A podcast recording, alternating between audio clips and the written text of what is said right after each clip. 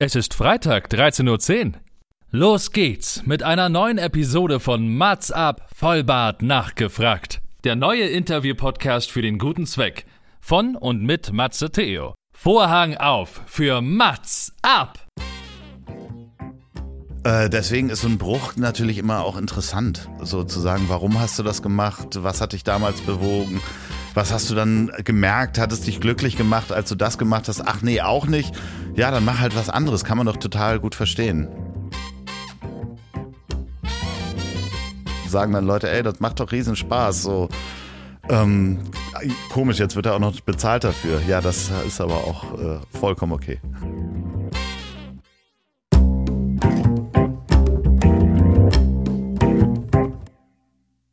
Mats ab. Vollbart nachgefragt ist noch ein neuer Interview-Podcast. Es kommen Leute zu Wort, die Matze Theo, das bin ich. interessant findet und die vorher noch nie die Gelegenheit hatten, ihre spannenden Geschichten zu erzählen. Zehn Fragen? Naja, also fünf. Oh, noch fünf. Ja, also zehn in Summe. Oh, egal. Im Anschluss an das Gespräch verabreden sich beide zu einer guten Tat. Mats ab, Erika Diewit. Willkommen, willkommen, willkommen, Ladies and Gentlemen. Darf man das noch so sagen? Ich glaube, das ist noch okay, oder? Ich glaube, da, das kann man. Gentlemen innen.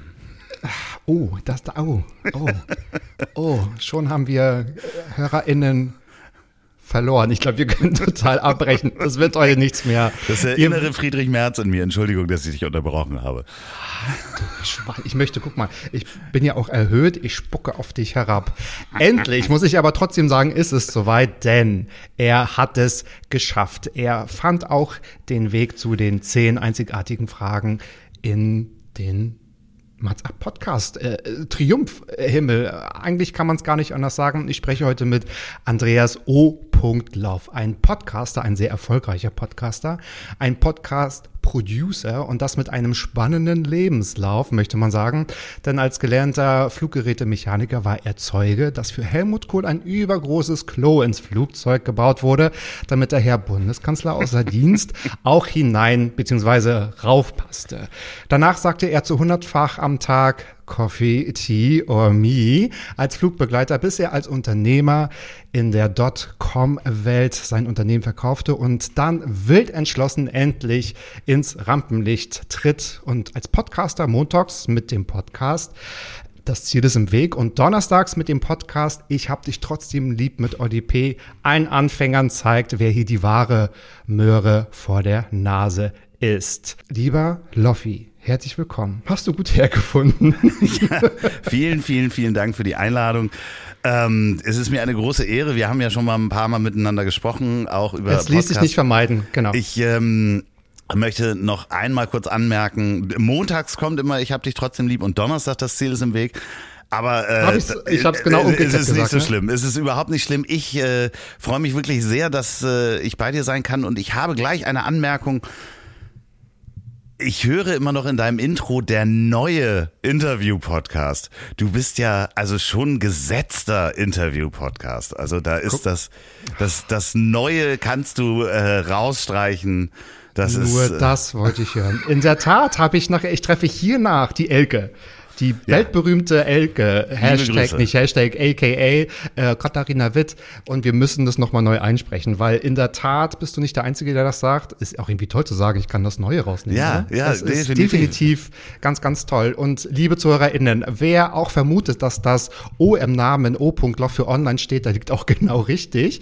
Denn ähm, darum, das, das zieht sich auch so, so ein bisschen durch den Lebenslauf. Wir werden heute eine Menge von dir erfahren, von dir und durch meine Fragen, die hoffentlich einzigartig sind. Und ähm, ich möchte noch mal kurz zu den Podcasts was sagen. Also mit Oli P., ich habe dich trotzdem lieb, glaube ich, seit Ihr müsst doch schon fast Jahrestag haben, oder? Das ja, wir haben jetzt die 40. Folge aufgenommen. Also es dauert noch ein bisschen, bis wir dann ein Jahr unterwegs sind. Aber das geht schneller, als man gucken kann, ja.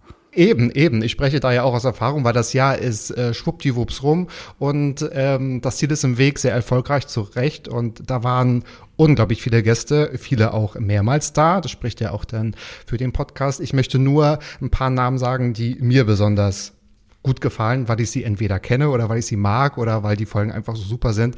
Zum Beispiel natürlich Bettina Rust, ich glaube schon dreimal da gewesen, Till Reiners, den ich sehr mag, Steven Gätchen, den ich sehr mag, natürlich Miki Beisenherz und Christina Dorego, die ich auch sehr, sehr schätze. Alles müsst ihr euch nicht merken, denn natürlich, Standardsatz, es wird sich alles in den Shownotes wiederfinden. So, jetzt kann ich vielleicht auch davon ausgehen, dass einige deiner Zuhörer innen meinem Podcast zum allerersten Mal hören. Deswegen eine kurze Erklärung. Es geht um zehn Fragen, die es vorher noch nicht gegeben hat. Du hast dir fünf Fragen selbst ausgedacht, die dir vielleicht noch nicht so gestellt wurden. Da sind wir auf deine Antworten gespannt. Und auch ich habe mir fünf Fragen überlegt, die im besten Falle einzigartig sind. Ist es mir gelungen, dir einzigartige, einzigartige Fragen zu stellen, haben wir ein einzigartiges Gespräch. Das Wort muss ich irgendwie mal umschreiben. Falls nicht, darfst du dir eine gute Tat für mich ausdenken und das entscheiden wir hinterher.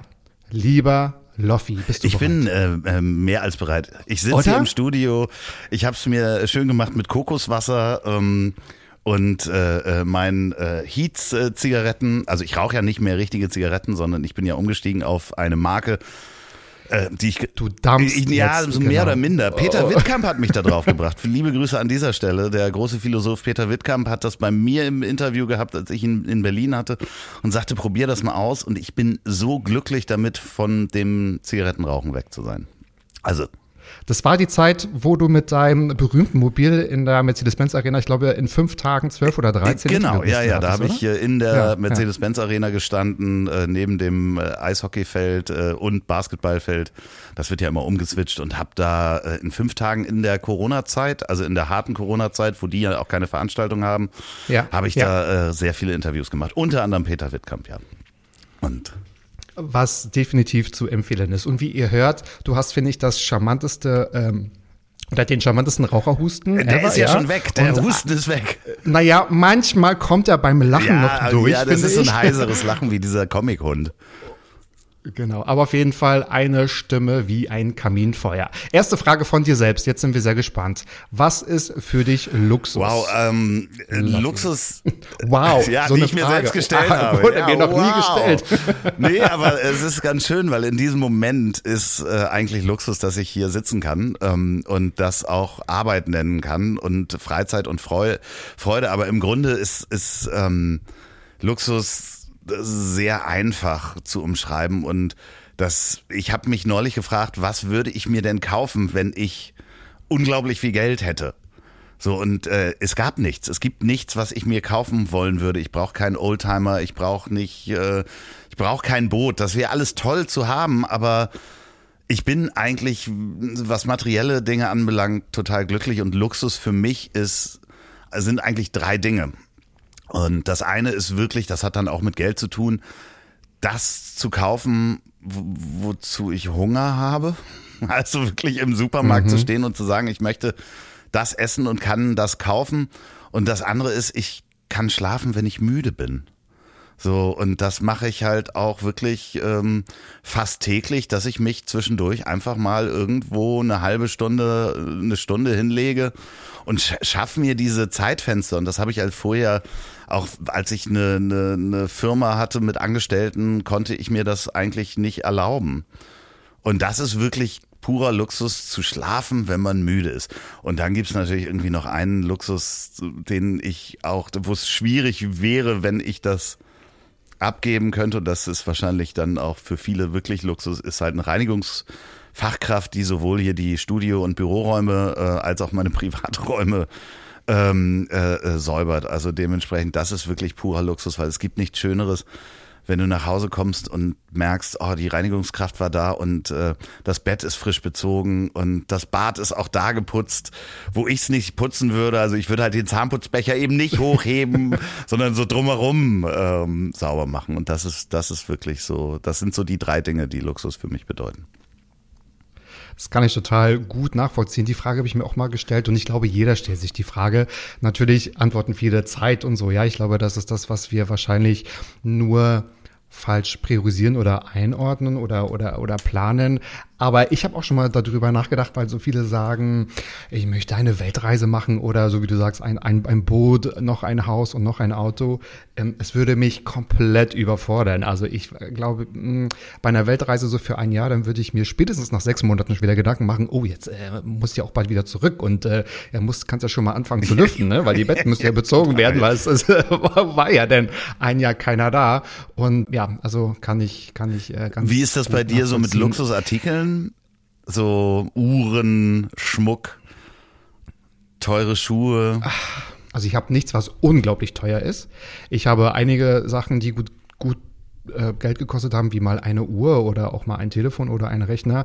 Bei mir ist es allerdings so schon immer gewesen, es macht nicht viel Sinn, viel Geld auszugeben, denn es sind für mich immer Gebrauchsgegenstände, ja. weil ich sie nutze und sie fallen mir dann auch mal runter und dann tun sie mir manchmal nicht so leid. Äh, also zum Leid meiner Eltern, die das immer nie verstanden haben und ich bin nicht immer so sorgfältig mit meinen Sachen umgegangen, weil mir fehlt da so ein Stück Empathie für ein Ding, ja. für ein Objekt. Ja, von daher, ich habe einen guten Mix. Ich wohne seit elf Jahren in meiner Wohnung. Ähm, die ist äh, seitdem auch nicht noch mal mit Marmorfliesen. Nee, reicht ja der also Carrara ich, ähm, im Eingang, das reicht ja auf jeden Fall. Das ist ja, das hält ja auch Jahrhunderte. genau. Das Einzige, wofür ich viel Geld ausgebe, ist tatsächlich so für Momente. Also entweder ein schickes ja, Essen, genau. so, wenn ja, man richtig, ja, ja so, äh, so, so, so einen guten Wein oder ein gutes Stück Fleisch. Das darf man auch oh Gott, wenn Oli P. das genau. hört. Christian, das musst du rausschneiden, ja. Ähm, liebe Grüße an äh, Christian. So für meine, ich sag jetzt mal, mh, Nerd-Themen gebe ich Geld aus. Also für eine Flugreise, um irgendetwas zu sehen oder ich ersteigere irgendetwas von irgendwelchen Personen und so. Aber ansonsten. Ähm, oh, da komme ich nachher nochmal drauf zurück, da frage ich gleich nochmal. Oh ja, das Ganze habe ich äh, schön geschickt äh, hier, damit ich auch nochmal drüber erzählen kann. Nee, aber ich habe ich glaube, das ist auch so ein Thema und da wollte ich jetzt die Frage auch gleich wieder zurückgeben. Ich glaube, das hat sich auch verändert, weil ich definiere mich über nichts anderes, weil ich mhm. nichts brauche. Ich brauche kein Auto. Ich fahre gerne Auto, aber ich habe keins, weil in Berlin macht es auch wirklich gar keinen Sinn. Und schon alleine die Parkplatzsuche würde uns alle, glaube ich, ähm, also nein, das äh, würde nicht gehen. Die Frage, das hat sich doch, also die Luxusgüter, die du gerade aufge Luxusgüter in Anführungsstriche, die du gerade aufgezählt hast, das hat sich doch bestimmt geändert. Als du damals als Unternehmer angefangen hast, dann sah das doch bestimmt noch anders aus. Ja, also das ist ja eine, eine also äh, als ich als Unternehmer angefangen habe, das ist ja nun auch schon viele, viele Jahre her. Also man kann sagen, ich habe irgendwie 1995 angefangen, mich mit Internet zu beschäftigen und dann bin ich da so reingerutscht.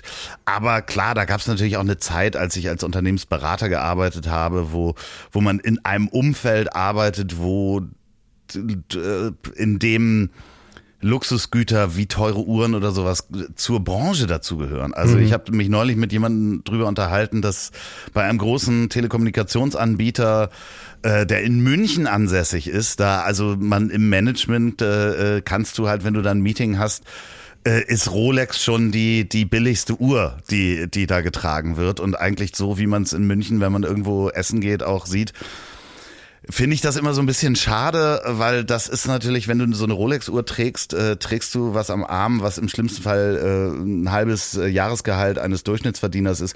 Und das ist gar nicht das Problem, das äh, gönne ich auch allen Leuten, nur jeder weiß das. Also jeder weiß, was diese Uhr kostet.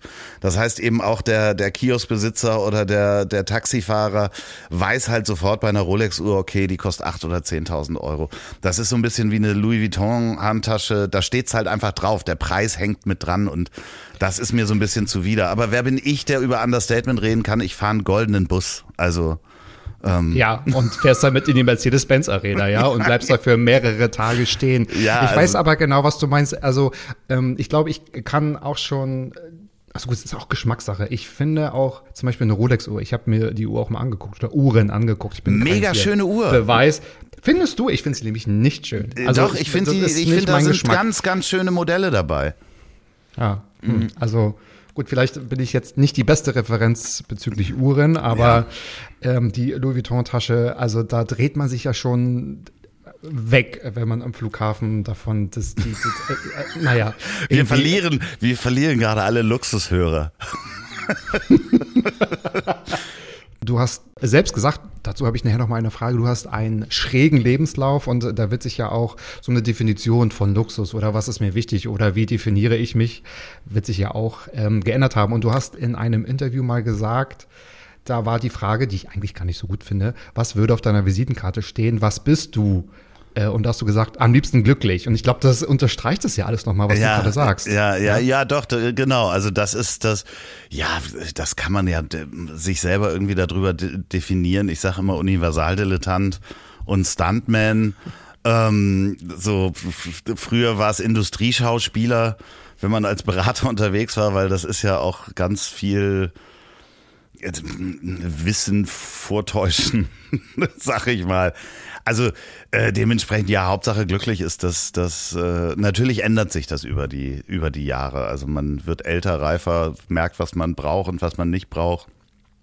Da haben natürlich auch so Sachen geholfen, dass ich mal fünf Monate mit dem Wohnmobil unterwegs war und wirklich dann wenn du merkst, wie viele T-Shirts du wirklich brauchst äh, ähm, und äh, wie, mit wie wenig Platz man man äh, ja. klarkommt.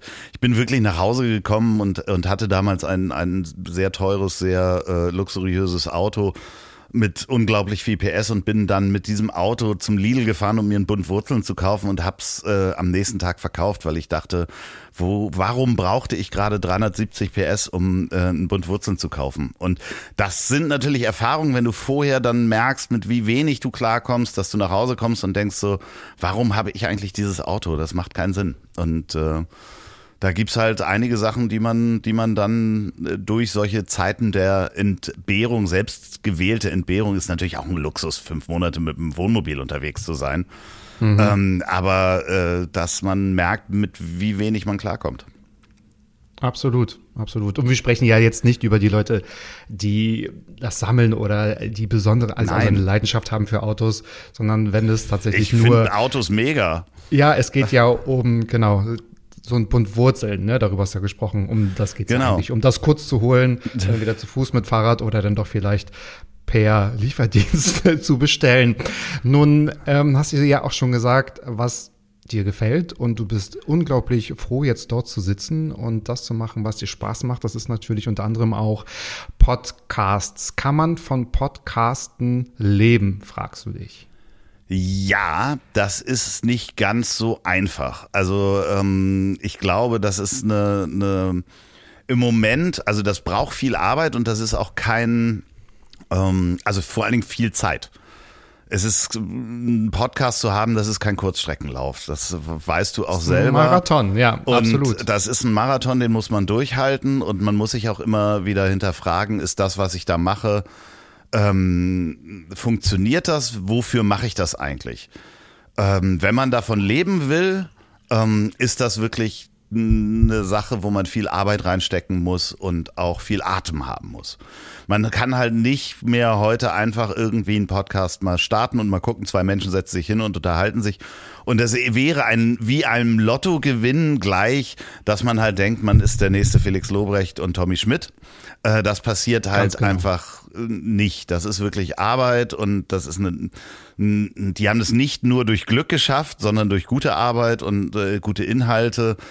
Und ähm, dementsprechend, äh, ja, man kann davon leben, aber ich lebe nicht alleine von den Podcasts und von den Werbeeinnahmen, sondern auch von der Produktion.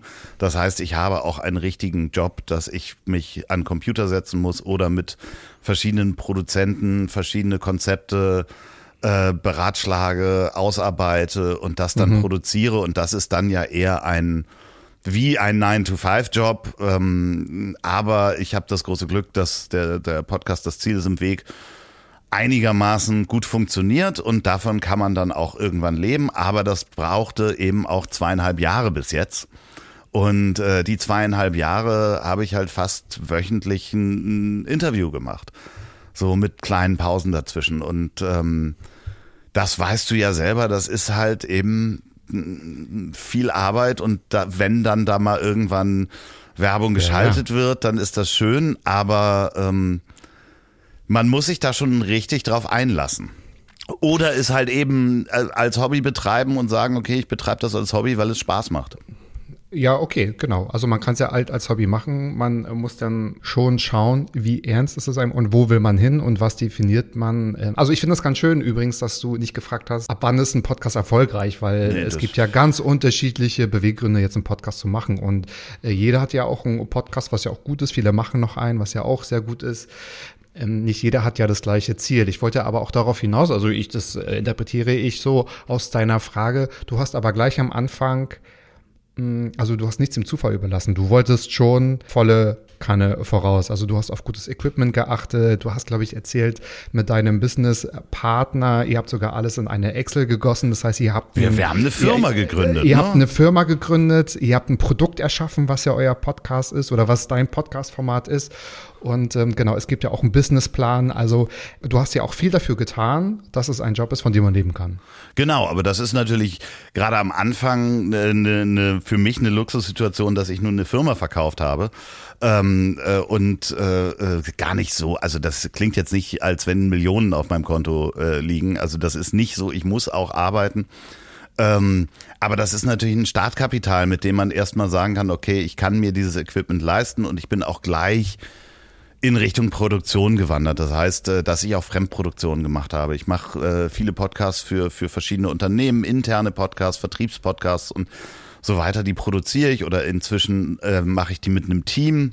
Verschiedene Produzenten, unter anderem Chris äh, äh, arbeitet auch äh, gemeinsam mit mir an Projekten. Und ähm, das ist halt so das Grundgerüst, was äh, erstmal stehen muss. Und ein Produkt davon ist halt der eigene Podcast. Also dementsprechend, wir haben einfach äh, in Anführungsstrichen eine Firma gegründet für Podcast-Produktionen und zufällig ist einer der Podcasts mein Podcast. Also ähm, das war so, das so der Switch in dem Ganzen. Und jetzt benutze ich doch das Wort dennoch erfolgreich, dass du davon leben kannst. Du bist froh und ähm, Ja. ihr habt Kunden, also die Auftragslage, ich nehme an, ist gut Ja, das ist oder äh, ausreichend. Nee, nee, man kann das sogar sehr gut, äh, Sehr gut, äh, ja. äh, benennen, weil es ist natürlich so, dass ganz viele Menschen Podcast machen wollen oder Podcast-Beratung haben wollen. Ja. Und ähm, das kennst du ja wahrscheinlich auch. Gerade zu Corona ging es dann los.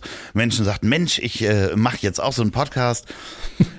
Matze, was brauche ich denn dazu? Und ähm, dann hast du so in deinem Umfeld wahrscheinlich erzählt und hast dir vielleicht auch eine halbe oder eine Stunde äh, Zeit genommen. Und äh, dann kommen auch immer mehr solche Fragen und irgendwann merkst du, ich könnte den ganzen Tag der Erklärbär sein, dann komme ich aber nicht dazu, andere Sachen zu machen. Meine eigenen Sachen, die ich machen möchte.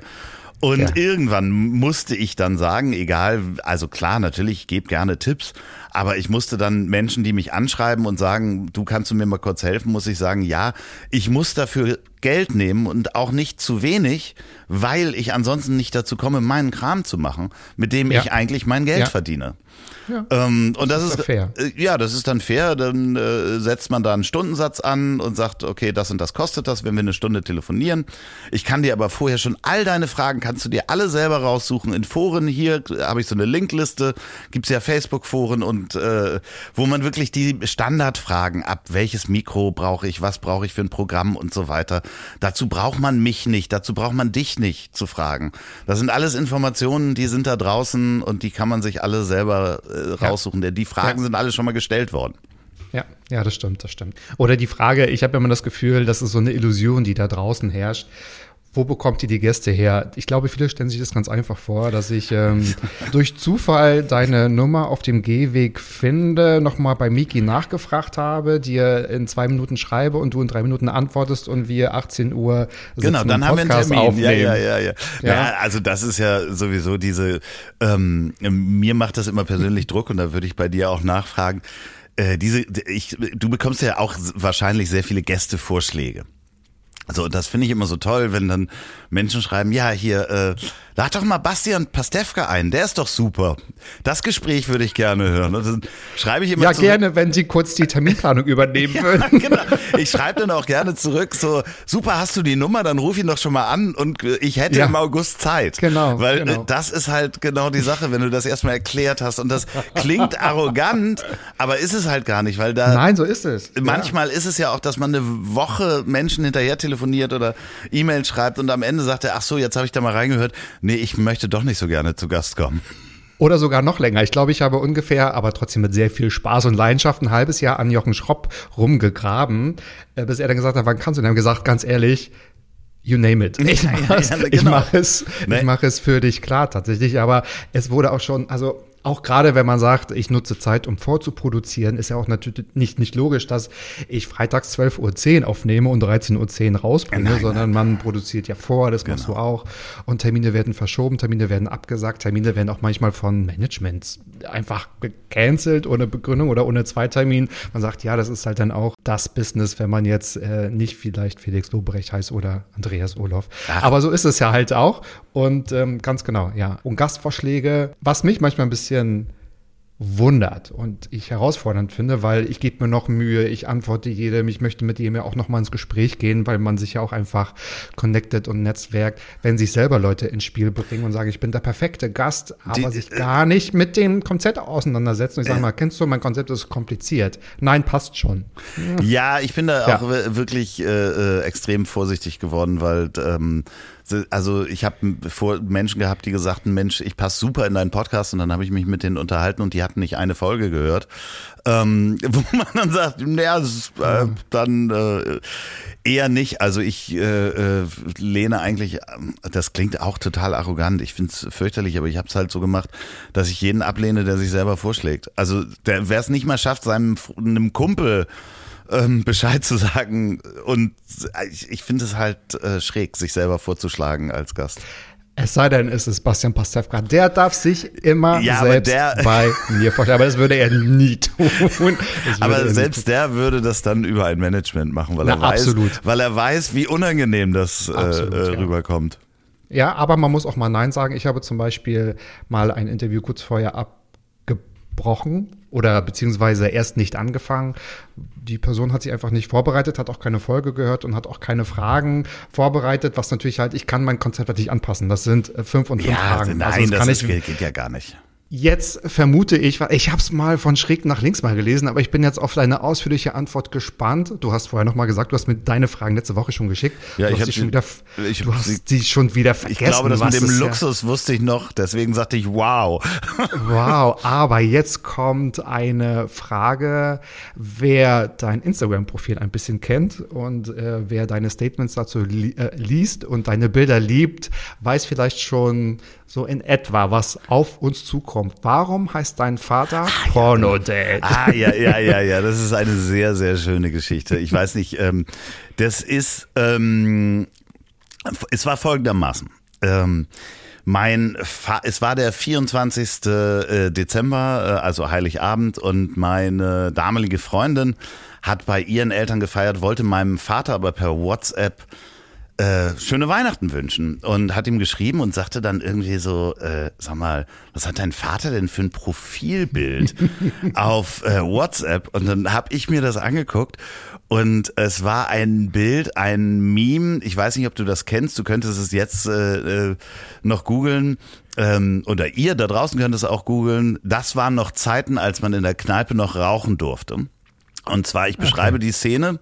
Ja. Da steht ein Mann rauchend ähm, an einer Bar und ähm, wird sexuell befriedigt von einer Frau oral, die auch raucht und ähm, fasst eine andere Frau an, die auch raucht. Man sieht die Gesichter nicht, es ist auf jeden Fall pornografisch. Ja.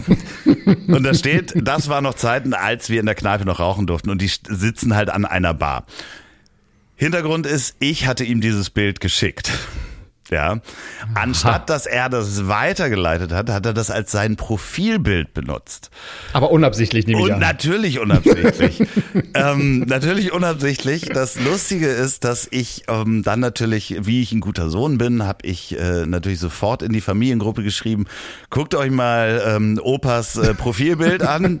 Und äh, die ganze Familiengruppe hat sich weggeschmissen. Ich habe ihn dann angerufen. Äh, es war ihm hochnotpeinlich. Also wirklich, ich habe ihn dann ja Heiligabend auch gesehen. Und äh, es war, es, es hat ein bisschen gebraucht, bis er, also ich habe den ganzen Tag, also das war vormittags, ich habe den ganzen Tag kichern müssen über diese wunderschöne Geschichte. Ich wollte noch mal Mittagsschlaf machen und ich konnte nicht einschlafen, weil ich so lachen musste über meinen Vater. Und ähm, mein Vater ist über 80. Also damals war kurz vor 80 und ähm, das ist jetzt zwei Jahre her, glaube ich, äh, oder drei. Und äh, ich habe das dann die Geschichte natürlich auch allen Menschen erzählt, unter anderem Mickey Beisenherz, der dann im Stern darüber geschrieben hat über diese Geschichte und äh, dann war er Porno-Dad in dem Moment. Ich habe ihn dann auch äh, Heiligabend noch gefragt, so ein kleines Video gemacht. Ähm, äh, warum er denn ein Pornobild in, im äh, Profil hatte bei WhatsApp und er sagte, weil ich es kann, ihr Bitches. Und ähm, hat dann so ein bisschen so ein, so ein Mic Drop, ja. Ja, ich habe ja. ihn halt so ein bisschen ja. eingekleidet und mache so lustige Videos mit ihm, wo er viel Spaß dran hatte, weil er gemerkt hat, also es war ihm Hochnot unangenehm, bis er gemerkt hat, wie viel Freude ich hatte daran. Und ähm, ich habe die Geschichte dann auch auf der Apokalypse und Filtercafé-Tour erzählt, so also natürlich langsam aufgebaut und dann auch das Bild gezeigt, natürlich gepixelt. Und wir haben das auch in Hamburg gemacht, wo mein Vater dann auch zu Gast war und dann habe ich gesagt, okay, und heute Abend ist er auch hier und er ist dann aufgestanden und die Leute haben geklatscht und fanden das ganz toll. Und Big Dick is in town. Ja, und äh, dementsprechend, er findet das ganz lustig. Menschen haben ihn ja schon gemalt und äh, gezeichnet und ähm, er weiß zwar nicht, was da so auf Instagram passiert, aber er hat halt Fans. Porno Dad. Ja, und es wurde von Miki verwendet, also Porno Dad. Ich glaube, er kann mit dem Titel wahrscheinlich sehr gut damit leben. Das war eine coole Geschichte. Also, liebe Grüße hier schon mal. Shout out to the Porno Dad. Der hört das wahrscheinlich ja, hier dann auch. Ja, denn liebste Grüße, ja, liebste ja. Grüße, definitiv. Wir haben vorhin schon über Luxus gesprochen. Warum jetzt doch dennoch deine Frage Flugschein oder Bootsführerschein?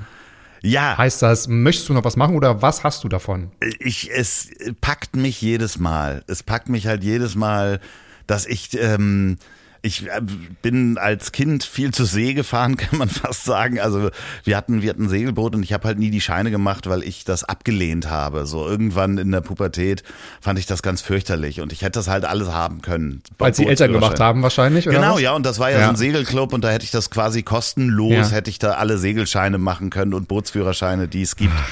Aber natürlich, so mit 15 hat man so richtig Bock mit seinem Vater auf einem Segelboot zu natürlich. sein, wo er der Kapitän ist. Da lehnt man das alles ab und möchte gerne zu Hause bleiben am Wochenende, wo die Partys stattfinden. Und das andere ist einfach, dass ich, ähm, also eins von beiden möchte ich auf jeden Fall noch machen. Ich möchte auf jeden Fall gar nicht unbedingt der Luxus, dass ich mir ein Flugzeug kaufe oder es könnte auch ein Fallschirm sein mit einem, also ein Gleitschirm mit so einem Motor hinten dran. Ähm, irgendwie Wie so Karlsson auf dem Dach, da fliegst du dann über Hamburg. Ja, und, äh na, das darf man hier in Deutschland, das ist sehr reglementiert.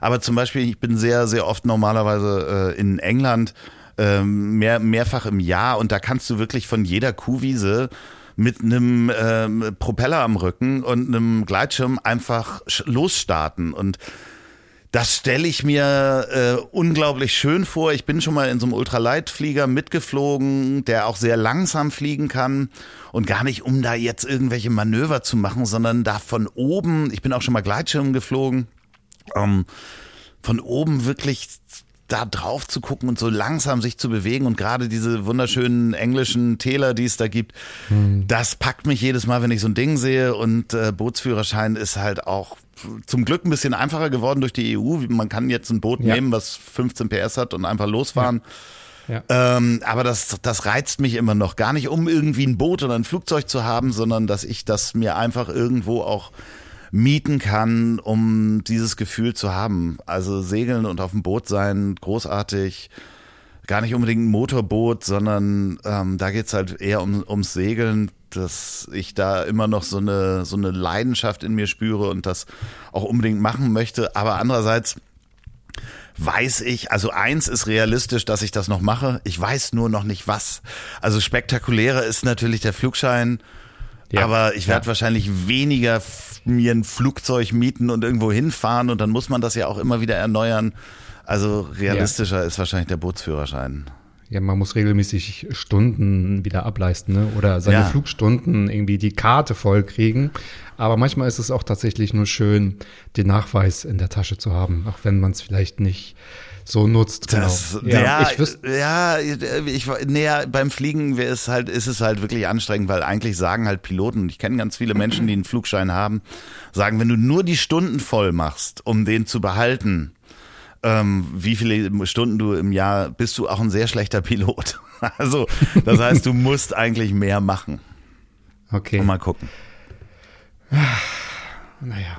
Leider kann ich die letzten 30 Minuten, nee, 30 Minuten, die letzten 10 Minuten aus Klimaschutzgründen natürlich nicht drinnen lassen, das ist dir jetzt klar. Also, es gibt ja auch alles äh, in elektrisch demnächst. Also, elektrische Segel, Flugzeuge oder so. Genau, das wird's sein. Ja. Just do it. Man, man muss es einfach nur machen. Ja. Vielleicht wäre es auch gar nicht so sinnvoll, den Flugschein in England oder in Großbritannien zu machen. Das wäre wahrscheinlich gar nicht so clever für die EU. Aber nee, da knows? geht's ja sogar ohne. Also, da kann ich mir so einen Motor auf den Ach, da geht's packen. richtig, richtig ohne. Ja, ja, da kann ich mir so einen Motor rauspacken und einfach losfliegen. Ich muss, glaube ich, nur jemandem irgendwie Bescheid sagen, dass ich es mache, aber es ist nicht verboten. Und wie lernt man es denn? Trial and Error? Oder? Nee, da, also theoretisch könnte man das auch machen, aber ich glaube, es gibt auch Schulen dafür. Ja, also mit Okay. diesem Rucksack, ne? Also ein richtiges Flugzeug, da brauchst du schon einen Flugschein, so. Aber ähm, nee, ja, klar, klar. Aber so ein. ich bin mit Gleitschirm und so Rasenmähermotor hinten dran. Das wär's. Ich sehe, du bist entsetzt. Naja, naja. Ich habe ja, also ich hatte ja früher Flugangst. Ich habe die überwunden durch viel Fliegerei und äh, es macht mir sogar jetzt richtig, richtig Spaß. Ich würde gerne mal Hel äh, Helikopter fliegen, ja. Das fehlt mir noch auf meiner Liste. Äh, ich habe auch. Flugangst, interessanterweise. Also ich habe die auch immer noch. Ähm, das ist aber eher eine Angst vor der Angst. Also ich habe eher so äh, Panik. Ja, Kontrollverlust. Ja, bei bei mir. mir sind es halt eher so äh, zerbrechendes Flugzeug bei wie bei Lost. Ich glaube, dadurch, dass ich Lost geguckt habe, habe ich so ein paar äh, äh, Traumata mir da angearbeitet, weil ich bin ja selber also als Flugzeugmechaniker und ich bin ja auch als äh, äh, Steward durch die Gegend geflogen. Ähm, also da da hatte ich absolut keine Flugangst. Das ist erst in den letzten Jahren gekommen. So, aber wenn Okay. ich selber fliege, ist das okay. Guck mal, welcher Satz endet schon mit, aber wenn ich selber fliege, ist es okay. aber wir haben gerade, das ist so toll. Hashtag Angst ist, ist also der rote äh, Faden, der liegt hier, ich stolpere drüber. Deine letzte Frage ist nämlich, wann hattest du denn das letzte Mal Angst? Ach ja, richtig, sti- die stimmt, stimmt, die habe ich auch äh, reingepackt. Ähm, so richtig, richtig Angst. Richtig, richtig Angst. richtig, richtig Angst habe ich ähm, eigentlich ein paar Mal im Leben im, im Straßenverkehr gehabt. So, wo, wo du halt wusstest, so, okay, das war, ähm, wenn das jetzt schief geht, dann ähm, war's das. So, oder wenn das schief gegangen wäre, das ist so eine posttraumatische Angst dann eher. Nee, das richtig, ähm, das letzte Mal Angst hatte ich, ich hatte mal so eine, so eine Bluthochdruckattacke. Ähm, da habe ich mich falsch ernährt und äh, da habe ich wirklich Angst gekriegt. So, also wenn so ein Blutdruck so richtig steigt und du merkst es im, im Kopf und in den Ohren und im Nacken und misst dann auch nach und hast äh, 200 zu 130, äh, das ist so ein Wert, den gibst du bei Google ein und da steht so plötzlicher Herztod und äh, Schlaganfall. Und das Problem ist, dass äh, Panik und Angst und Bluthochdruck zusammen äh, ungefähr so wie Feuer und Benzin ist. Da habe ich richtig Angst Ja. gekriegt. Also Angst Ja. ums eigene Leben, äh, bis ich dann in eine Notfallklinik gefahren bin. Und ich hatte mich wirklich gefragt, also ich habe die Frage gestellt, weil ich mich, eigentlich haben wir ja fast in unserem äh, normalen Leben ist ja Angst fast schon ausgeschaltet. Ne? Also wir sind relativ sicher, wenn wir ins Auto steigen.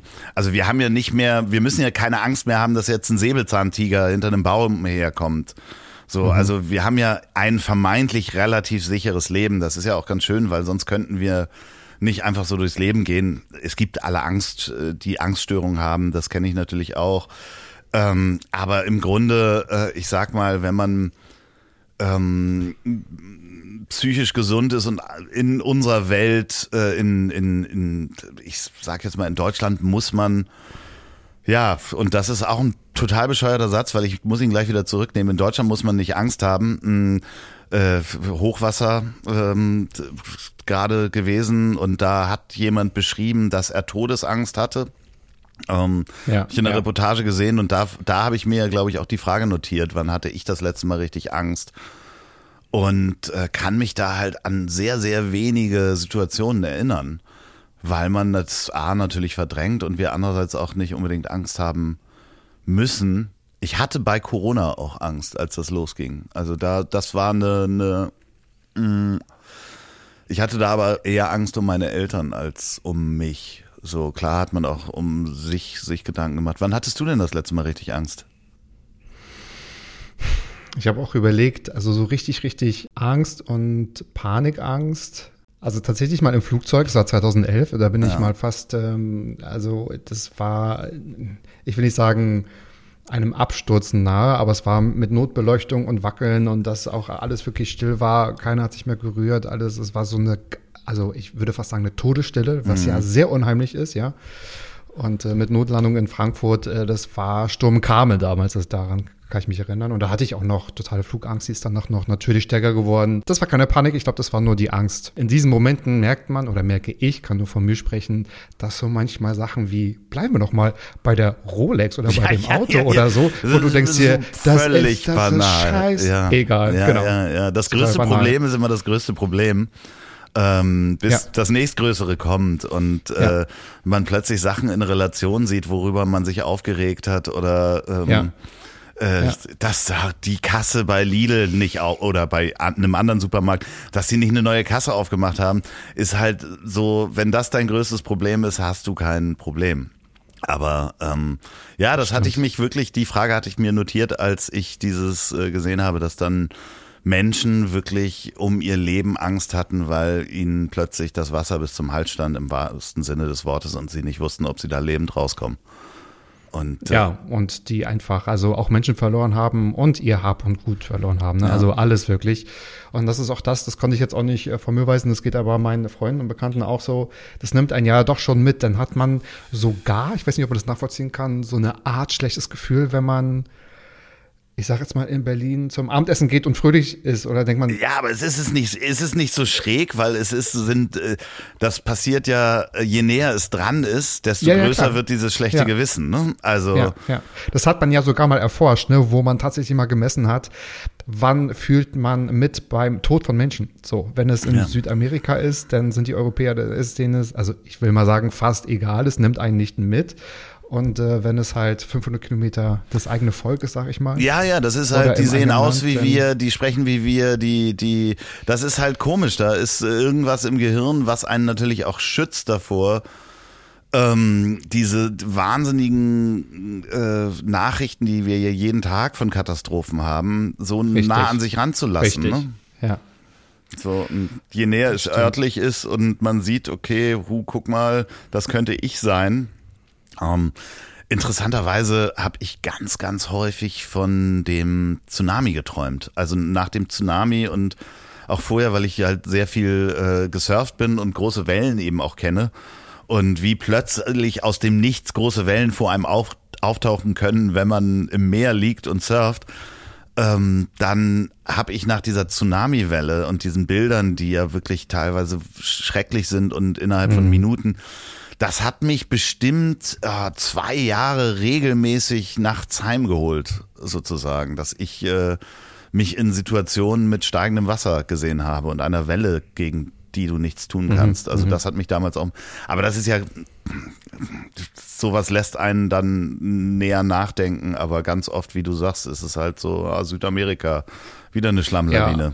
Aber da hast du halt einen Bezug dazu. Und ich finde mhm. auch, es gibt, ich finde es total unheimlich, dieses offene Meer und so. Ich finde auch so Bilder, wo man einfach im Dunkeln, so, auf dem, äh, so vom Pazifik, so Bilder, ich finde das, das ist sehr unheimlich, finde ich.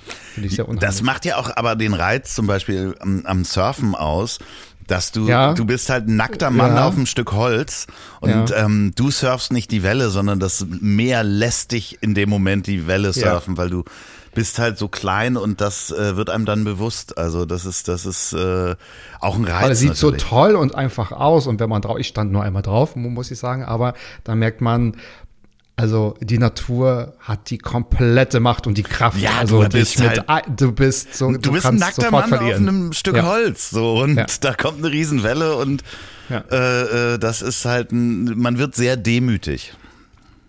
Ja, das stimmt. Im besten Falle ja. Demütigkeit. Guck mal, Wasser, Surfen, lass uns mal das Ruder rumreißen, ja. formulieren wir mal so, um äh, vielleicht mit anderen heiteren Themen weiterzumachen. Denn du hast es geschafft, deine fünf Fragen zu beantworten. Vielen Dank dafür. Jetzt würde ich mit meinen Fragen gerne mal starten. Ich bin so gespannt. Die du vorher noch nicht kennst. Ich bin gespannt. Wie gesagt, mein Ziel war es oder ist es, einzigartige Fragen gestellt zu haben hinterher. Lass uns mal über crossmedialen Erfolg sprechen. Ist Wow. es denn deiner Meinung nach, oh Gott, bin schon raus. ja, nein, nein, nein. Wow. Okay, Entschuldigung. Wird, nein, alles gut. Wird es in Zukunft deiner Meinung nach das Ziel sein, alles miteinander zu verbinden oder bleibt der Fokus für einzelne Kanäle bestehen? Was denkst du? Ähm, reden wir von mir persönlich oder äh, äh, gesamt? Die Deine Meinung- Medialandschaft. Ja, würde ich sagen, genau. Weil es gibt ja Kanäle, also Podcasts, es gibt über Pages, es gibt und so weiter und so fort. Also, das, äh, befruchtet sich ja alles. Also das, das ist befruchtet Eben. sich sowieso alles. Das äh, merkst du, das merk ich. äh, Instagram und und Podcast. Äh, Instagram ist der beste Kanal, äh, Menschen auf den Podcast aufmerksam zu machen. Für Ja. mich. Es gibt andere, die sch- schalten vielleicht sogar Fernsehwerbung für einen Podcast. Es gibt ähm, Begleitpodcasts von Produktionen. Äh, gibt's ja jetzt schon Fernsehproduktionen der Podcast dazu. Es gibt aber auch andere Sachen und die finde ich dann sehr spannend. Es gibt ein paar Podcasts, die ähm, beschäftigen sich oder gehen mit einer Band ins Studio und man kann quasi die Entstehungsgeschichte eines Albums dann in einem Podcast nochmal hören. Ähm, jetzt sind wir sehr bei, bei Podcast geblieben, aber gerade wenn du dir auch andere Kanäle anguckst, wie Twitch zum Beispiel, was ich äh, wirklich mir jetzt über Monate angeguckt habe, dass wirklich jeder ein Fernsehstudio zu Hause aufbauen kann mit einem kleinen Budget, wo man wirklich komplette Shows drüber machen kann, ähm, wo Tausende von Menschen zugucken, also große deutsche Twitcher, äh, die man, die man sich anguckt, sind da schon fast drüber hinaus und gehen jetzt ins Fernsehen dadurch, weil sie auf Twitch gut ankommen. Ähm, aber auch äh, Menschen wie, wie zum Beispiel ein Donny O'Sullivan, der äh, ja wirklich aus äh, einer Mischung von drei Medien lebt, dass er äh, Podcasts macht, dass er seine Twitch-Shows macht, kann ich nur jedem Ja. empfehlen, der sich ein bisschen damit beschäftigen möchte und nicht ähm, der vielleicht auch in unserem Alter ist äh, und sagt, was ist denn dieses Twitch? Guckt euch mal Donny O'Sullivan an, weil der Ja. macht das wirklich ganz alleine in seinem Studio, ähm, macht, denkt er sich da Shows aus und auch dieses Menschen beim Videospiel zuzugucken, habe ich vorher nicht verstanden und habe immer Ich so auf nicht. YouTube gedacht, so ja, okay, wenn man da mal so einen Abend mit Donny zum Beispiel verbringt, ähm, der macht da mehr drumherum und der spielt vor allen Dingen die Spiele, die ich, die mir zu schwer sind, die ich aber trotzdem sehen will. So, ich schaff's aber nicht, die Energie aufzubringen, mich drei Stunden an die Playstation zu setzen, weil nach einer halben Stunde habe ich schon keinen Bock mehr. So kann ich aber mit einer Tüte Popcorn da sitzen und lass ihn das spielen. Und das ist äh, teilweise wirklich sehr, sehr schön. Und du kannst halt interagieren. Das ist der große Unterschied zu, zu anderen Medien. Und ich, ja, das wird halt alles crossmedial funktionieren. Und wir werden noch ein paar Medien dazu kriegen, die wir jetzt noch nicht ahnen, beziehungsweise die jetzt noch nicht ausgereift sind. Weil äh, ich glaube auch, dass die die die ähm, Virtual Reality Brillen äh, irgendwann so leicht und so groß werden, also da, das Blickfeld so groß wird und dass die halt ohne so ein langes Kabel funktionieren, dass man halt da ganz neue Medien erschaffen kann und das wird halt äh, zusammenwachsen und ähm, Podcast wird auch nicht weggehen. So, also das hoffen wir doch mal. Ich, So. ich hoffe auch, dass wir in drei Jahren, weiß nicht, mit einem Hologramm oder mindestens mit einer VR-Brille auch in den Wohn, äh, in, in, in den Wohnungen und in den Stuben der Leute natürlich Oh sind. Gott, das, wär will, super. das will kein Mensch. Ich glaube, lass uns da beim Audio bleiben. Nee, das hat alles seine Berechtigung und das, das wird Das auch, auch. Äh, äh, cross, also es, es, es gibt gar keine andere Möglichkeit, als das crossmedial äh, äh, auch miteinander zu verbinden. Denke ich auch, genau. Dennoch war mir deine Meinung sehr, sehr wichtig dazu, weil du das auch schon in anderen Interviews oder wo ihr über Crossmedialität gesprochen habt. Und ähm, die Frage ist auch gleich oder daher entstanden, gleich Großdenken und alles miteinander verbinden, weil ich glaube, so Insellösungen in den Medien, also ich glaube, das könnte klappen, würde sich dann aber Ja, es würde das sich nicht befruchten, es würde sich vielleicht nicht multiplizieren und es würde dann, ich will jetzt nicht wieder von Erfolg sprechen, aber das wäre, glaube ich, so äh, vertane Chance, weil man nutzt ja auch viele Kanäle für das alltägliche Leben und man lässt sich alles wunderbar, das lässt sich ja wunderbar vernetzen alles. Ja. das Schöne ist sowohl der Konsument als auch der, der Content Creator, um mal dieses wunderschöne Wort zu nennen, Mhm. kann sich halt genau den Kanal raussuchen, der zu ihm passt, wo es halt funktioniert, wo er sein eine Intention rüberbringen kann. Das heißt, jeder, jeder Content Creator kann sagen, okay, ich möchte das jetzt auf YouTube machen oder ich möchte das auf Instagram machen oder ich möchte das beides machen oder ähm, ich suche mir Twitch und dann ist auch immer die Frage, möchte man das als, als Job haben? Äh, das hat natürlich alles Vor- und Nachteile. Man darf auch live nicht vergessen, die Menschen möchten trotzdem live sehen, Podcasts gehen live. Äh, es gibt immer Ja. noch Live-Comedy, die dann plötzlich in einem Podcast auftauchen und andersrum. Ja. Ähm, das ist doch wunderschön. Also de dementsprechend ähm, gerne, gerne weiter vernetzen, Sachen, Medien übereinander schmeißen. So, aber du warst schon eigentlich fertig mit der Frage. Nein, es ist genau das, was ich hören wollte. Also die Frage ist fertig, wenn du mit der Antwort Ach fertig so, ja, dann- bist. Natürlich dann auch. Genau, aber kommen wir mal zur zweiten Frage. Du hast vorhin oder vorhin und in einem anderen Interview mal von deinem schrägen Lebenslauf gesagt. Ich habe es eingangs schon erwähnt. Jetzt interessiert mich, warum du denkst, dass ein Bruch im Lebenslauf, also du jetzt speziell vom Fluggerätemechaniker bis jetzt zum Podcaster im Rampenlicht der beste Weg für das Ego ist. Ja, Perfekte Reihenfolge. Äh, Ja, ich glaube, es ist, ähm, also das ist natürlich eine persönliche Geschichte, weil äh, einfach Klar. ich Sachen machen durfte oder mir selber zugetraut habe oder einfach angefangen habe, Sachen zu machen, die man vielleicht äh, in seinem damaligen Aufwachsen und ähm, dem, wie in meinem Aufwachsen Bildung gesehen wurde, Abitur gesehen wurde, mach eine Banklehre, Junge, da hast du was Festes bis an deine Rente. Wissen wir auch, dass das heute auch bei einer Banklehre nicht mehr so ist. Aber damals war das noch so, wenn du irgendwo was lernst und dann in einem großen Konzern, dann bist du sicher. Also äh, und ich glaube, je mehr Brüche du hast und auch zeigen kannst, ähm, dass du halt andere für andere Situationen dastehst. Und bei mir sind es auch ganz viele Misserfolge sind ja sind ja dabei. Also das ist ja ein großer Schuldenberg, den ich abgearbeitet habe. Ich bin sehr sehr pleite gegangen. Das hilft natürlich und gibt einem Mut, ähm, neue Sachen anzufangen und auch damit zu scheitern. Merkst du halt, okay, ich bin hingefallen, aber ich habe noch beide Arme und Beine und das tut nicht weh.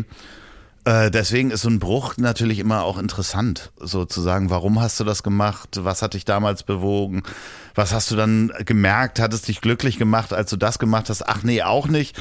Ja, dann mach halt was anderes. Kann man doch total gut verstehen. So und Total. am Ende, dass das gut ist für mein Ego, hat natürlich verschiedene andere Gründe, weil ich natürlich dachte, dass ich habe unglaublich Angst gehabt, dumm zu bleiben, als ich kein Abitur gemacht habe und nicht studiert habe. Ähm, und aber ganz viele Freunde hatte, die das gemacht haben und dementsprechend ähm, ja halt andere Denkmuster und andere andere Sachen dann gemacht habe, um, um ja, Mut ist, Entscheidungen sind das Wichtige, dass man Entscheidungen trifft. Also, das ist das Wichtigste überhaupt. Und dafür braucht man ja Mut, ja. Dafür braucht man Mut, um Entscheidungen zu treffen. Und so ein Bruch kann ja entweder selbst gewählt sein oder Ja. die Entscheidung wird ja auch abgenommen. Und da vielleicht auch nochmal so die Brücke ähm, zur Angst. Also ich habe auch, ich habe auch ein paar Brüche in meinem Lebenslauf und ich habe auch mal mit einer Person drüber gesprochen, die Psychologin ist und die, die sich auskennt und sie meinte auch, ähm, die Urangst oder die Angst täuscht dich. Was passiert denn? Du kommst ja nicht ums Leben. Genau, So. ja, das ist ja. Und, und man hört ihn und denkt sich, hä, natürlich komme ich nicht ums Leben. Aber wenn man sich das alleine nochmal so dreimal fragt, also ich komme ja nicht ums Leben, was soll passieren? Dann ist man vielleicht, also ich kann jetzt auch nur von mir sprechen, auch mutiger, auch mal gefühlt oder für andere einen Schritt zurückzugehen, aber für sich selbst irgendwie weiterzumachen, eine neue Entscheidung zu treffen und ähm, so wie du jetzt auch das zu machen, was du liebst, was du kannst, woran du Spaß hast und ähm, genau, einfach nur ein ein, ein Bruch ist ja manchmal nur für andere eine nicht geradlinige Genau, äh, ja. Also, also wie gesagt, ich glaube, dass das Ganze äh, oder das, das Geheimnis da drin liegt halt wirklich da drin, Entscheidungen zu treffen und sich nicht Gedanken zu machen darüber, was könnte alles Schlimmes passieren. Mhm. Ähm, denn 90 Prozent der Sachen passieren eben nicht. So, Genau, also, treten nicht ein, Und ja. äh, da. Energie reinzusetzen. Und das Schöne ist, selbst wenn es eine falsche Entscheidung war, weiß man, dass es eine falsche war und kann wieder versuchen zurückzukommen. Aber wenn man die Entscheidung gar nicht trifft, dann wird man sein Leben lang ähm, sich äh, Gedanken machen, was wäre passiert, wenn ich das entschieden hätte. Das stimmt. Und außerdem hat man immer noch Zeit, sich darüber Gedanken zu machen, wenn vielleicht der Fall eintritt, oder? Wenn es denn mal schief Genau. geht. Und das ist ja dann, ja. We're gonna cross that bridge if we come to it. Wie der Engländer sagt. Ja. If you can stand it, get out of the kitchen. Ja, nee, ja, if you can genau. stand the heat, get out of the kitchen. Ähm, ich habe ja einen Interview-Podcast. Ich habe zehn Fragen ähm, für den guten Zweck, sage ich immer, die einzigartig sind. Du sagst selbst über den Podcast, das Ziel ist im Weg, das ist ein Dialog-Podcast. Ich finde es eine sehr, sehr, sehr schöne Umschreibung. Warum funktioniert so ein Format nur als Podcast? Das funktioniert ja auch im Fernsehen. Also das ist ja nicht so, dass das äh, äh, Interview oder Dialog äh, funktioniert ja auch woanders. Was so gut funktioniert im Podcast ist, dass die Menschen sich in dem Moment nicht, also sowohl der, der Host als auch der Interviewgast müssen sich nicht Gedanken machen, wie sie dabei aussehen. Das ist ein Riesenvorteil zum Fernsehen. Es gibt ein paar Podcasts, die haben das auch mal gemacht, haben dann Kameras aufgestellt. Und ich glaube, Ingmar Stadelmann und Luke Mockridge haben das, glaube ich, mal gemacht und haben halt, glaube ich, nach zwei Folgen gemerkt, dass das äh, hemmt, weil man dann doch guckt, wie dreh, sitze ich gerade, wie gucke ich und das Gespräch ein anderes wird. Und ich glaube andererseits, oder das zeigt es auch, dass sich Menschen beim Podcast eben auch mehr Zeit nehmen, weil es mhm. nebenbei laufen kann auch. und du kannst halt äh, in den Supermarkt laufen und ähm, da einem Gespräch zu lauschen, als wenn du mit am Tisch sitzt, das funktioniert halt sehr, sehr gut rein über Audio. Mhm. Und ich denke auch, so ein feiner Unterschied ist, vielleicht jetzt nicht gerade unbedingt, also reden wir mal nicht von Streamingdiensten, aber ein Podcast kann auch die Zuhörerschaft überall hören und 50 Mal auf Pause drücken. Und Klar. wenn etwas im Fernsehen oder auch bei Netflix, da setzt man sich ja schon mit einer Intensität oder nicht mit einer mit der Intention meinte ich hin und schaut zu. Interviews, klar funktionieren noch im TV, aber so ein Dialog finde ich, das gab's früher mal. Also wenn ich so an Bettina Bettiger denke, so B trifft und so, wo man sich wirklich mit Menschen im Dialog, also wo sie auch selbst ihre Meinung vertritt und sich richtig erzählt und äh, anderthalb Stunden vergehen, das finde ich, sieht man heute viel, also nicht Nee, das fun mehr. funktioniert ja auch. Also es gibt so ein paar Leute, die das auch auf YouTube probieren, so klassische Fernsehformate äh, zu nehmen. Also 45 Minuten Interview, drei Kameras auf einem Sofa ähm, das funktioniert auch auf YouTube nicht. Ne? Also so mhm. und vor allen Dingen, ja, wenn ich mit dem Auto fahre, äh, werde ich einen Teufel tun und ein YouTube-Video nebenbei äh, auf dem Handy Eben. gucken. Genau. Und auch im Supermarkt nicht. Also dementsprechend ist das halt äh, so wunderbar, dass du einer Sache folgen kannst über über eine Stunde oder über anderthalb Stunden. Ich ähm, gehe im Moment regelmäßig mit äh, Geschichten aus der Geschichte äh, einkaufen und einschlafen. Ich weiß nicht, ob du den Podcast kennst. Da lernt man nebenbei auch noch historische äh, Geschichten. Das ist großartig und du stehst manchmal ja. und kannst die Zeit halt nutzen, die sonst ja, ähm, tot wäre in Anführungsstrichen, weil im Supermarkt habe ich ja auch keine Zeit, jetzt über große Philosophien oder philosophische Fragen nachzudenken. Ähm, und da ist es toll, wenn mir dann jemand erzählt, was äh, 300 Jahre vor Christi äh, für einen Mord passiert ist. Ähm, das macht schon einen Riesenspaß und da ist das Medium halt perfekt. Finde ich auch. Und ich freue mich dann auch so, wenn so Geschichtspodcasts, also das kann ich sehr gut nachvollziehen, sehr lange sind, weil dann weiß ich, das reicht für eine Woche einschlafen. Ja, weißt du, das ja, kann genau. man sich ja, dann ja, so wunderbar auch äh, einteilen. Vielleicht ist es auch einfach nur, dass Podcasts dann doch anwenderfreundlich sind oder am freundlichsten sind tatsächlich. Who knows? Jeder hat einen Podcast, das ist immer so das Klischee. Ich glaube, du hast auch einmal in einem Interview gesagt, ich glaube sogar mit unserem Christian, der auch hier schon zu Gast war. Bitte, macht auch einen Podcast, macht es, traut euch, jeder soll einen machen, jeder soll das auch hören. Was glaubst du, wie stark ist das Spannungsfeld zwischen Spaß haben und Monetarisierung eines Podcasts? Ja, das ist ja. Weil das ist auch das, was ich zum Beispiel, um dich jetzt mal unfreundlicherweise unterbrechen zu dürfen, ähm, was du auch ganz klar sagst, das ist dir wichtig, klar, weil das ist ein Aufwand. Ähm, man sollte davon leben, wenn man sich dafür entscheidet, das auch hauptberuflich oder die meiste Zeit, äh, die meiste Zeit seiner Zeit auch zu machen. Auch da natürlich ganz klar für Werbung zu sorgen. Gibt es ein Spannungsfeld? Ist natürlich ein bisschen provokativ die Frage, aber weil man ja auch weiß, jeder macht einen Podcast. Nicht jeder kann davon leben. Ja, also da, da gibt's natürlich. Also es gibt zum Beispiel große Podcasts, die sind über Jahre gewachsen, die machen das seit fünf Jahren und haben keine Werbung bis jetzt gehabt. Ähm, die haben natürlich sich auch gefragt, hm, kann, können wir das machen? Eigentlich kommen wir doch aus dieser dieser Welt, wo das alles umsonst ist, aber die machen das seit fünf Jahren und stecken da jede Woche Arbeit rein. Da ist mhm. es dann auch gelernt, die haben vorher von Spenden gelebt ähm, oder von, von irgendwelchen Patreons oder Steady-Feeds oder sonst was. Und das war äh, ganz lustig. Ich kenne da einige, die dann angefangen haben, auch Werbung zu machen. Und die hatten damit gerechnet, dass die Community das auch nicht gut findet, plötzlich, dass da Kommerzialisierung drin ist. Interessanterweise äh, ist das komplett akzeptiert worden, weil es eben auch allen bewusst ist, dass es Arbeit ist. So, das eigene persönliche Spannungsfeld ähm, ist halt eher das, was ich anfangs sagte, dass Menschen dann vielleicht Podcasts machen und denken, so nach zwei Monaten, wo sind meine äh, 50.000 Hörer und jetzt kann ich mal da Werbung schalten. Das Ja. wird halt nicht passieren, es sei denn, du heißt Klaas Häufer Umlauf. Ähm, und den gibt's halt eben nur einmal. So, ähm, d- das wird halt, ich glaube, das Spannungsfeld ist da ein persönliches von Erwartungsmanagement eher, dass man sagt, okay, was erwarte ich eigentlich von so einem Podcast? Da muss man schon mal anfangen. Das, der Spaß, ähm, es gibt bestimmt auch Podcasts, die machen gar nicht so viel Spaß äh, zu machen, wenn man wirklich harte journalistische Arbeit machen muss. Und das ist wirklich, da steht Spaß nicht als in, in erster äh, ähm, Reihe. Aber ähm, wenn man jetzt selber anfängt damit, dann sollte das schon Spaß machen, beziehungsweise man sollte sich auch Gedanken darüber machen, welche Themen man da, Themenfelder man besetzt und die sollten halt auch über zehn Folgen hinausgehen. Ich äh, habe da überhaupt gar kein Problem mit, dass, dass äh, Werbung einzusetzen und dass Werbung Geld kostet, ist halt eben auch gelernt und dass man irgendwie für die Arbeit bezahlt wird, da sehe ich null Spannungsfeld eigentlich. So, also Ja. ich, ich sehe das eher bei Menschen, die jetzt anfangen und denken, okay, und in zwei Monaten ähm, Wann kommt Coca-Cola auf mich zu, oder? Ich bin da jetzt schon Genau, drei Wochen draußen. Ja, genau, das geht doch so einfach. Ja. Das ist mit allem. Ich meine, das ist Ja. mit diesem äh, ähm, Traumberuf Influencer. Ich glaube, das ist auch echt eine harte Arbeit. Möchte ich auf gar keinen Fall machen als Hauptberuf. Das ist, äh, ich glaube auch nicht, dass äh, es, es sieht so einfach aus, sich einen acht Minuten YouTube-Clip von irgendjemandem anzugucken, der dann aber dann eine Woche dran gearbeitet hat und nichts anderes gemacht hat, als in seinem Zimmer zu sitzen Richtig. und Sachen hin und her zu Richtig. sch schreiben und Musik auszu.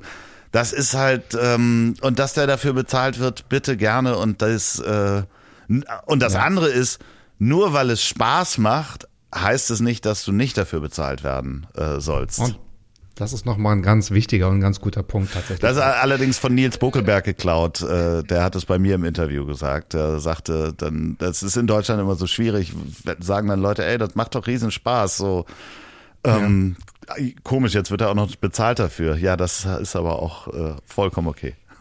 Es ist vollkommen okay. Ich denke auch, es ist ein Unterschied, ob man jetzt Werbung schaltet, jetzt wie beim Radio oder im Fernsehen. Ich glaube, im Podcast, äh, man hat ja, ich glaube, du hast es auch schon mal erzählt, man baut ja indirekt ja auch eine Beziehung auf oder eigentlich der Zuhörer mit einem, wir jetzt nicht unbedingt mit jedem einzelnen Zuhörer, sondern nur mit dem Bewusstsein, dass ZuhörerInnen da sind, dass man die Werbung ja selbst einspricht. Ich glaube, das ist auch nochmal was, glaube ich, kein großes Ding für die ZuhörerInnen sind oder ist, ja, sondern das ist, ähm, wenn man es jetzt nicht alle drei Minuten macht, ist es ja völlig in Ordnung. Ja, also du hast damit natürlich auch eine Verantwortung, ne? Also das ist ja das andere, wenn du, wenn du halt ein Produkt bewirbst, dann solltest du auch selber davon überzeugt sein, weil das merken die Menschen beim Audio auch relativ schnell. Ähm, und ich habe halt auch Werbung schon abgelehnt für Produkte, die, mit denen ich nichts anfangen kann. Ich weiß gar nicht, was wurde mir denn angeboten, wo ich sagte, das glaubt mir doch kein Mensch, dass ich das benutze. Äh, Ich weiß es nicht, aber das äh, war halt wirklich äh, was, wo ich sagte, das passt doch überhaupt nicht.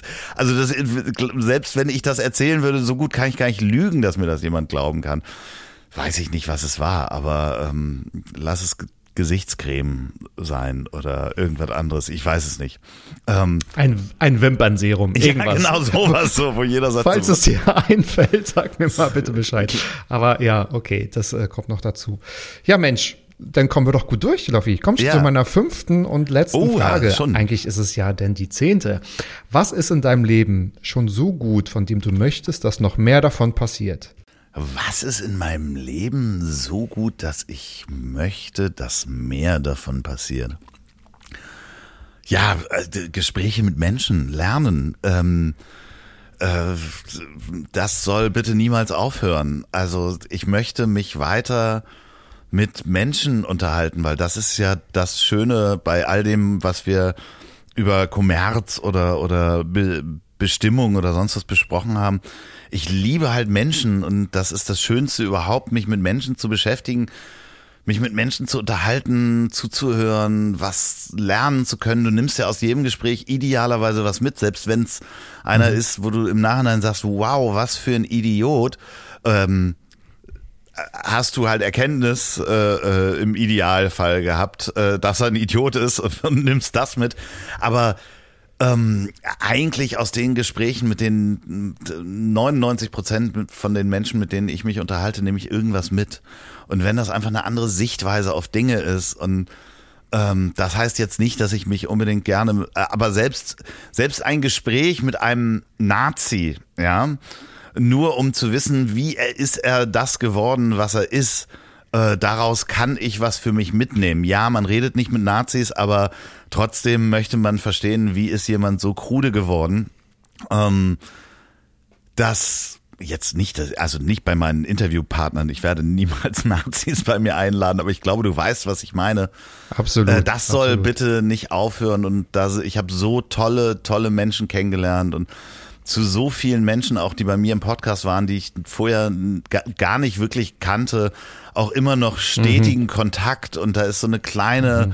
wunderbare Community auch unterhalb, innerhalb der Gäste entstanden dass sich Menschen äh, plötzlich mir Fotos schicken und sagen, guck mal, wir haben uns mal verabredet auf einen Kaffee und ähm, treffen sich äh, irgendwo. Ich hatte ein, ein Bild bekommen aus ähm, von Sylt wo der Oliver Nann, der bei mir in der äh, Folge war, Florian Wahlberg und äh, Olli P. sich plötzlich getroffen haben und jetzt ähm, habe ich jetzt am Wochenende kommen zu mir zum Essen äh, Olli P. und seine Frau und äh, äh, Atze Schröder mit seiner Freundin und äh, dementsprechend, die haben sich auch äh, äh, zwar schon öfter mal gesehen, aber die, die sitzen dann am Samstag an meinem Tisch und es wird gesprochen und das sind die Sachen, von denen ich nicht äh, genug kriegen kann.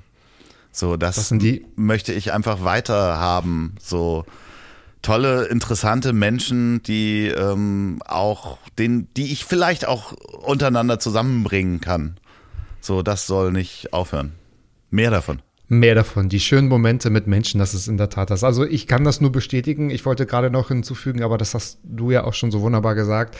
Es wurde ja in dem Moment spannend bei mir, als ich ähm, die Interviewgäste nicht persönlich kannte. Ja, Wahnsinn. Wo ich mir so ne? neue Gäste eingeladen habe, wo man dann auch manchmal, so weiß ich nicht, so nach einem zwölf Stunden Tag um 21 Uhr noch aufgenommen hat und man eigentlich gedacht hat, oh, also eigentlich fehlt mir noch, ich muss mir noch die fünfte Frage überlegen. Vielleicht muss ich noch mal den Lebenslauf querlesen, weil ich kann mich ja nicht nicht vorbereiten. Also nee. ich kann ja nicht äh, so und ähm, und dann hinterher gesagt haben, wie toll, das war wie eine Meditation. Ja, großartig, der, ne? Die Frau oder der Typ, es war so cool und was für eine, ja, was, was, was für eine Kontakte hinterher auch noch entstanden sind, ja, wo man sich dann nochmal hilft oder gegenseitig unterstützt. Und äh, eigentlich ist der Christian das beste Beispiel, ja. Ich habe den auch in einer Facebook-Gruppe kennengelernt, dann habe ich den Draht zu dir bekommen, also dass ihr miteinander auch vernetzt seid. Der hat mir letztens bei Einstellung geholfen für einen anderen. Also das ist total irre und das ist irgendwie toll und das sind die Momente, die von denen wir, glaube ich, vorhin gesprochen haben, die Spaß machen, die uns erfüllen. Und äh, ja, das ist vielleicht un unser Luxus. Definitiv, also das ist definitiv ein Luxus, dass man sich also das auch seinen Beruf nennen darf, äh, ähm, dass ich mich mit Menschen beschäftigen darf. So, das ist ganz, ganz toll. Ja. Und ähm, ja. deswegen vielen, vielen Dank, dass ich heute auch bei dir sein darf. Ich äh, finde ähm, das wunderschön. Ich beobachte dich ja schon länger, quasi. Und, ich weiß, äh, weil das hast du frühzeitig angekündigt ja, ja, gehabt ja, damals. Das, das, das äh, macht ja auch Spaß zu sehen, ähm, was für eine Freude du da reinsteckst und äh, dass dir das auch ganz viel bringt. Und äh, ähm, das kann ich so gut nachvollziehen, weil das äh, war halt auch de, dieser Moment, wenn man dann loslegt und dann ist die erste Folge draußen und dann äh, spricht man mit Menschen. Ähm, das merkt man eben auch, dass dir das sehr viel Spaß macht. Vielen Dank dafür. Danke, jetzt hast du mir eigentlich meine Abmoderation versaut, weil ich wollte dir genau das Gleiche zurückgeben, weil man es genauso merkt. Es soll jetzt keine Lobhudelei sein, aber ja. trotzdem ist es ja ähm, dennoch zu hören, dass du Spaß dran hast nicht. Deswegen stützt du dich auch so in die Arbeit Woche für Woche.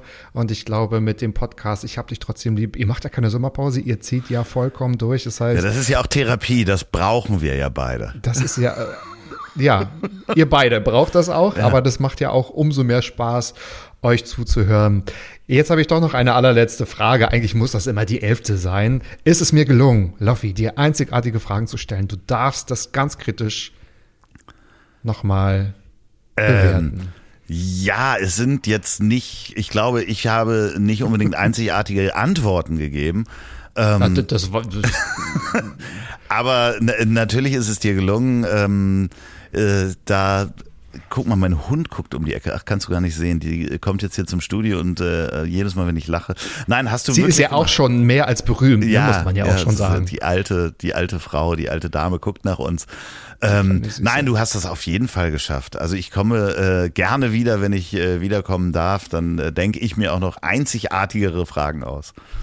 Einzigartigere. Kann man das steigern? Einzigartig? Eigentlich nee, eigentlich nicht, wirklich, nicht aber ne? einzigartig eigentlich ist einzigartig. Nicht, aber noch mehr einzigartig, aber das kriegen wir hin. Ja, somit ähm, haben wir es jetzt auch wirklich im Protokoll on Record, du kommst wieder, sehr, sehr, sehr gerne. Vielleicht wirst du auch Wiederholungstäter im WhatsApp Podcast, jederzeit natürlich, weil, hallo, wer hat schon einen Loffi im Podcast? Ach, tun wir ähm, jetzt noch was Gutes? Nee, ich hab's doch geschafft. Also, so. willst du trotzdem?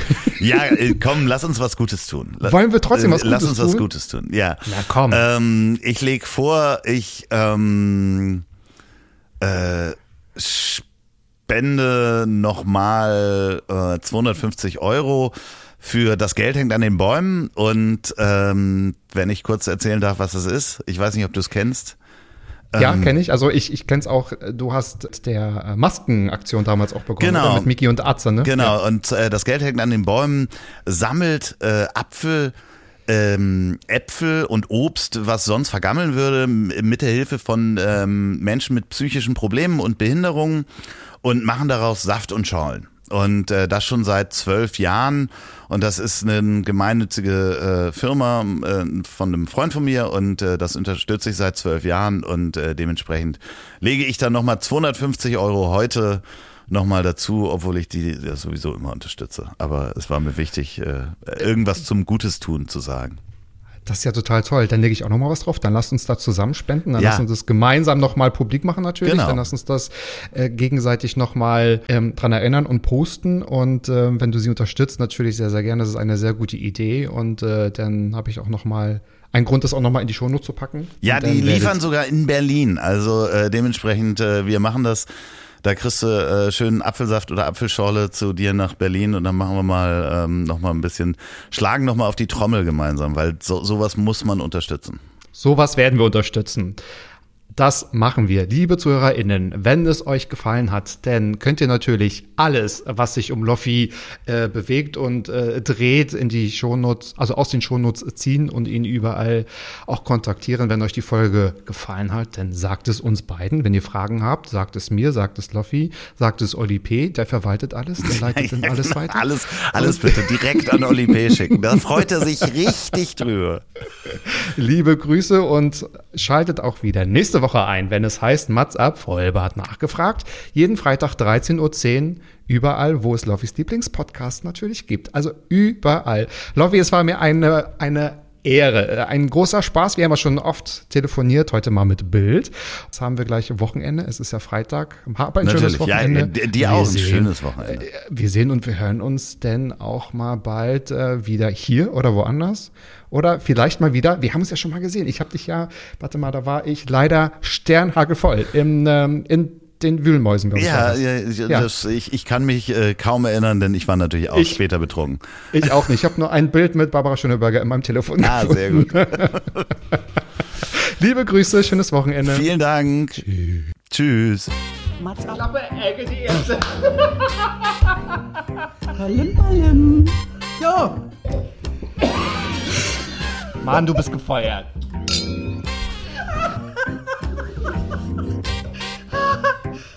Ich war noch in der Probezeit. Mats ab.